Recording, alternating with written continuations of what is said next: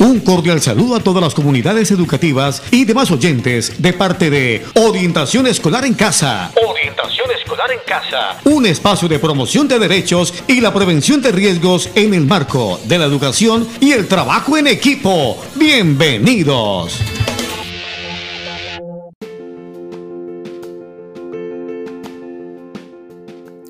Hola para todos, mi nombre es Gloria Esperanza Rivera Hidárraga, yo soy licenciada en Pedagogía Infantil y en este espacio les estaré contando cuentos, historias y leyendas de todas partes del mundo que nos servirán de reflexión.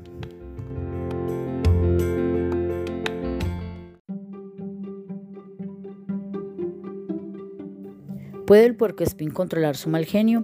Pedro el puercoespín era muy buen estudiante y muy trabajador. Le gustaban los deportes y compartir con sus amigos, pero Pedro tenía un problema, un gran problema. Pedro tenía un temperamento muy fuerte. Apretaba los dientes y los puños cuando algo malo le pasaba. Su cara se ponía roja y tembló de la ira cuando algo no le salía bien o como él quería. Pero esa no era la peor parte. La semana pasada, cuando Pedro estaba buscando su desayuno, descubrió que su cereal favorito se había acabado. Apretó fuerte los dientes y los puños, su cara se puso roja y tembló de la ira. Entonces una púa se disparó y fue a dar el cartón de leche. Luego abrió la puerta y se golpeó el pie. ¡Ay, qué rabia! Apretó los dientes, su cara se puso roja de la ira. En la clase el lapicero de Pedro se rompió y arruinó su tarea. Por suerte sus mejores amigos, Saque el zorrillo y Carlos el conejito, se agacharon cuando la cara de Pedro se puso roja, porque muchas púas salieron volando. Las cosas empeoraron cuando Zack roció su olor de zorrillo encima de todos camino a casa. Apretó los dientes, su cara se puso roja y pues salían disparadas, hiriendo en la oreja al pobre Carlitos. Cuando él llegó a casa, se dio cuenta de que había herido a Carlitos. Se dio un buen baño, reflexionó sobre lo que le había pasado en el día y sintió mucho, mucho haber herido a su amigo Carlitos.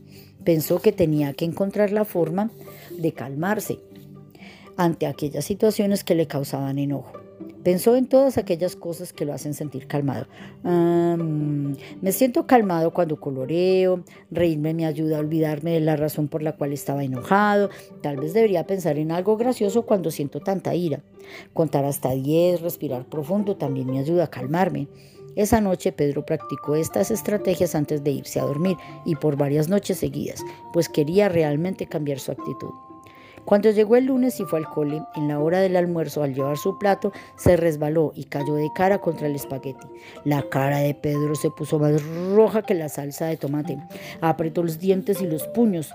Todos se cubrieron cuando le empezó a temblar. Pero entonces Pedro respiró profundo y lentamente, contó hasta 10 y dejó de temblar poco a poco.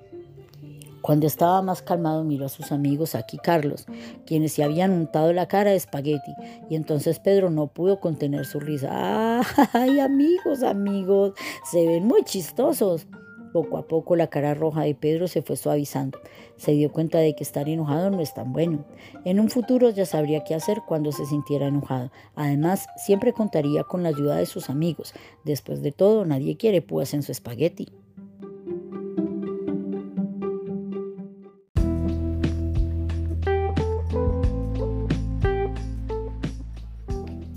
Es normal que sintamos rabia. Lo sano es poder expresarla. Sin embargo, cuando esta es reiterativa o nos trae más y más problemas y nos aleja de los demás, deberíamos de retomar el control. Así como Pedro el Erizo nos enseña, recordando las cosas que nos tranquilizan, tratando de poner en palabras aquello que nos molesta no exagerar las cosas y en ocasiones poner algo de humor.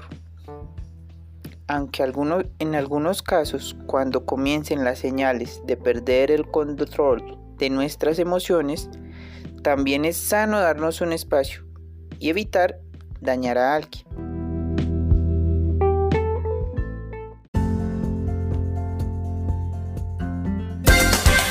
Concluimos la temática del día de hoy en Orientación Escolar en Casa. Orientación Escolar en Casa. Ha sido un gusto estar con ustedes. Hasta pronto.